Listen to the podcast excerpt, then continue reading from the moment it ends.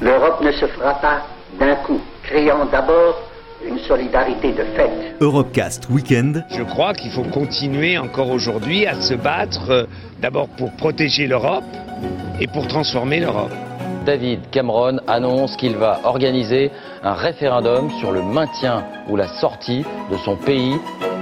Sortir de l'Europe, c'est sortir de l'histoire. Sur Euradio. Ici, toutes les frontières s'estompent. Ici, tous les pays épris de justice et de liberté deviennent un seul et même pays, le pays des hommes. Il y a un vote protestataire parce qu'il y a de quoi protester. En choisissant Strasbourg, nous marquerons clairement qu'une ère nouvelle va commencer pour l'Europe. Présenté par Aurélien Frances. L'espace Schengen est l'un des piliers du projet européen. Depuis sa création en 1995 et la suppression du contrôle des passeports à l'intérieur de cette zone, eh bien les citoyens européens peuvent circuler librement dans l'Union européenne. Mais qu'en est-il des citoyens non européens? Eh bien ils doivent se procurer un visa Schengen et ne pas être fichés dans le système d'information. Élise Rouleau est post-doctorante au sein de la chaire Schengen. Le système d'information Schengen est en fait une base de données commune aux pays membres signataires de, Schengen, une base de données euh, utilisée par la police euh, pour euh, en fait signaler les personnes dites indésirables sur leur territoire. C'est-à-dire qu'au moment où, par exemple, un étranger euh, fait une demande de visa euh, à la France pour pouvoir entrer en France, mais donc du coup au sein de l'espace Schengen, les, euh, autorités françaises compulsent ce système d'information Schengen pour voir si cette personne n'a pas été signalée comme indésirable entre guillemets par les autres États. Et si elle est signalée, la France se doit de refuser en fait hein, l'entrée le visa, du coup, euh, à cette personne euh, demandeuse. Ce fichier est une manière aussi, hein, est un outil important au contrôle de la migration au sein de l'espace Schengen. C'est des mesures qui ne sont pas uniquement de l'ordre du, symbolique. Il y a de nouveau des, forces policières, mais aussi militaires, à, ces points de passage de, frontières, qui de nouveau rematérialisent la frontière entre certains pays européens. Euh, finalement, est-ce que la suppression des frontières complique la gestion des, flux migratoires non européens? Ça, c'est une question qui, euh, est intéressante. Quand, je réalise des entretiens moi, avec euh, des hauts fonctionnaires, notamment du ministère de l'Intérieur français, qui ont participé à ces négociations Schengen, ils me disent la mise en place de Schengen, la mise en place du système d'information Schengen, ça a été une réelle aubaine pour nous parce que concrètement, on n'avait pas suffisamment de personnes pour surveiller nos frontières abaisser nos frontières intérieures, mais se harmoniser nos mesures de contrôle avec nos voisins, mettre en place le CIS, ça a été euh, un renforcement finalement de la sécurité de, nos frontières. Il faut aussi prendre un peu de, recul par rapport euh, au, discours euh, que certains politiques peuvent avoir actuellement en disant on remet les contrôles aux frontières, regardez, on, assure la, sécurité que l'Europe est incapable de, donner à, nos citoyens. Il faut prendre vraiment de la distance face à ce discours parce que garantir une sécurité euh, totale des frontières est impossible, tout simplement, parce qu'on ne va pas mettre un, policier aux, frontières euh, tous les 800 mètres ou tous les 500 mètres à nos frontières. Les migrants n'ont pas forcément euh, la liberté de circuler au, sein de l'espace Schengen. Les personnes qui ont un visa Schengen peuvent entrer dans l'espace Schengen pour trois et, et être dans l'espace Schengen pour trois mois et circuler donc librement pendant trois mois dans l'espace Schengen. Ils peuvent euh, toutefois être contrôlés aux frontières. Leur liberté de circulation est limitée euh, à trois mois. Et en plus, euh, il faut qu'ils, pour pouvoir rentrer dans l'espace Schengen, il faut qu'ils répondent à différents critères. Et notamment, il faut qu'ils, témoignent de leur capacité financière à séjourner de, au sein de l'espace Schengen. Donc, leur liberté de circulation est vraiment quand même très réduite aussi au sein de cet espace.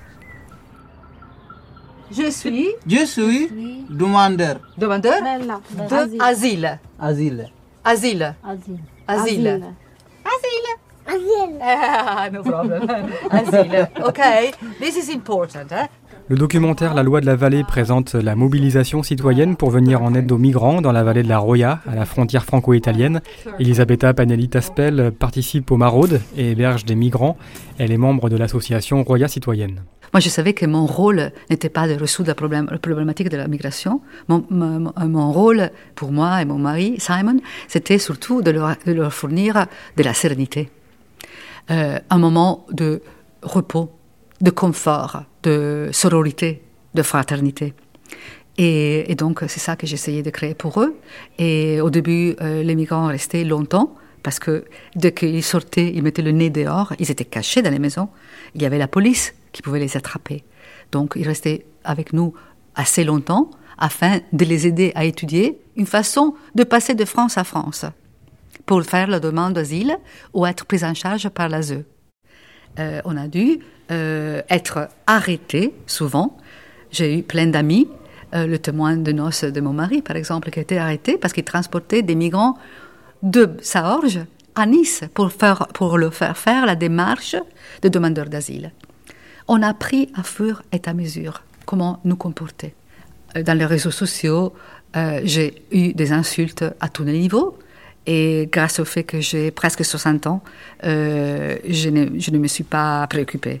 Donc euh, c'est vrai que le climat est très très euh, euh, compliqué et raide. Je ne, je ne, me sens pas en danger dans la vallée de la Roya. C'est très intéressant le fait que dans un territoire comme la vallée de la Roya... Luca Giliberti est un sociologue italien. Il effectue un travail de recherche sur l'expérience néo-rurale et la mobilisation sociale dans la vallée de la Roya. Ces mobilisations en faveur des migrants euh, est pas isolée, mais au contraire liée à toute une série de mobilisations qui prennent forme sur les territoires. Il y a tout un réseau euh, très important, extraordinaire, de euh, centaines de personnes qui euh, ont mis à disposition sa maison, qui ont fait une expérience qui, comme l'hospitalité chez soi, qui est intime et politique même temps, qui finalement font sens par rapport à une vision du monde, à une vision des sociétés qui les gens qui sont protagonistes de ces mobilisations euh, veulent mettre en place. Et alors, par exemple, la mobilisation des migrants dans la vallée de la Roya, que c'est une mobilisation endogène, ça veut dire c'est une mobilisation qui naît des habitants euh, du territoire, euh, contrairement à des autres endroits où, euh, Ventimiglia par exemple, à côté, où il y a la majorité d'activistes qui viennent de dehors et parce qu'ils voient euh, sur ces frontières euh, un lieu très intéressant pour faire un travail politique en contre les frontières. Par contre, là, dans la vallée de la Roya, c'est des habitants euh, qui euh, essayent d'exprimer un modèle de vallée euh, qui veulent proposer. Et alors, par exemple, euh, bon, l'association Roya Citoyenne, qui est un peu au cœur de ces mobilisations, après il y a des autres réseaux euh, plus, moins médiatiques, plus, plus cachés, plus... Euh, plus autonome qui rejoint la mobilisation des migrants euh, par rapport à euh, une idée de territoire ouvert, libre, alternatif et à la recherche d'une dimension de vie sans exclusion sociale. Toi, tu vas avec la police, ok, moi, derrière, ok, no problème. Hein. Pour mieux gérer la circulation des migrants, la France a fermé ses frontières franco-espagnoles et franco-italiennes depuis novembre 2015. Depuis cette date, le pays a été condamné plus de 500 fois pour violation des droits fondamentaux des migrants. L'arrivée des associations et la rédaction de divers rapports, comme notamment celui du défenseur des droits ou encore celui de l'ANAFE, ont permis de pointer du doigt certains agissements de l'État français sur la question. Zia Ouloumi est avocat au barreau de Nice, spécialisé en droit des étrangers les droits qui sont euh, euh, violés, si on veut, sont le fait d'être renvoyé sans aucune procédure, le fait de ne pas pouvoir déposer sa demande d'asile alors qu'on se présente aux policiers, plutôt que de les envoyer à la, préfecture, on les renvoie euh, en Italie, ou on les envoie en Italie, parce que parfois on a des personnes qui ont des, des rendez-vous à la préfecture pour leur pour déposer leur demande d'asile, et pourtant, euh, ils sont renvoyés en Italie malgré ces demandes. Parfois, il n'y a pas d'interprètes euh, qui sont présentés. L'accès des avocats est difficile. On n'arrive pas à accéder à nos clients, donc euh, voici les problèmes. Les associations dénoncent régulièrement un délit de solidarité, un terme qui n'existe pas dans le droit français mais qui semble pourtant bien réel. On ne peut pas avoir délit de solidarité, puisque soit je suis solidaire, je mets en jeu le principe de fraternité, et donc ma liberté d'aider autrui, soit je ne le fais pas, sans se poser la question de, de la personne en danger ou pas.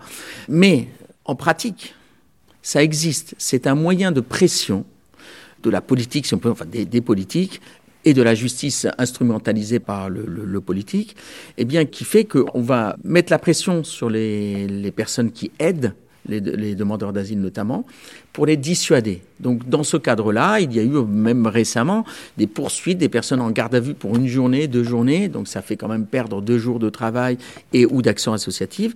Euh, eh bien, cette pression existe encore. On a des, des actions qui ont abouti après la loi, alors qu'on aurait pu l'appliquer.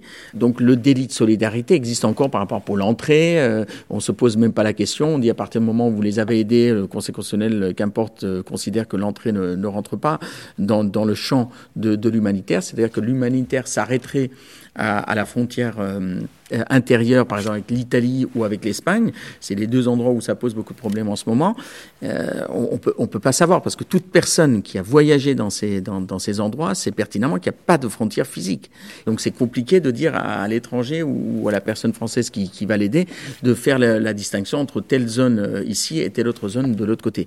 On fait peur à tout le monde et dans ces conditions-là, effectivement, euh, au départ on avait commencé avec le terrorisme, les, les migrants étaient des terroristes. Euh, je cite juste pour, information que à aucun moment les policiers n'ont agi en tant que euh, garant de l'ordre de, la sécurité publique parce que ces personnes, on n'a pas relevé leurs empreintes, on n'a pas de photos d'eux, donc c'est quand même étonnant dans une lutte contre des terroristes qu'on les renvoie à la frontière, tout en sachant que ces personnes deux jours après, trois jours après, reviennent en France, mais sans avoir été contrôlées parce que à force, ben, ils, euh, ils passent. Donc si c'était effectivement le terrorisme qui était à la base, qui a permis, parce que au plan européen, euh, nous les juristes, nous avons un, une vraie difficulté de, cette frontière, de cette fermeture de, de, la frontière depuis novembre 2015. Euh, ça fait donc quatre ans que la frontière est fermée, alors que la Schengen prévoit deux ans uniquement et à titre exceptionnel, euh, avec des périodes de six mois. Et on l'a largement dépassé. C'est pour ça que je disais euh, crise de l'accueil. C'est aussi une crise de l'Europe parce que on, voit bien que l'Europe, même la Commission européenne, est absente de ce, de ce débat qui concerne pourtant tous les Européens, puisque c'est impossible euh, de, dire que l'Italie ou la Grèce doivent gérer seuls euh, le flux. C'était Europecast Weekend. Retrouvez l'intégralité des Europecast sur euradio.fr.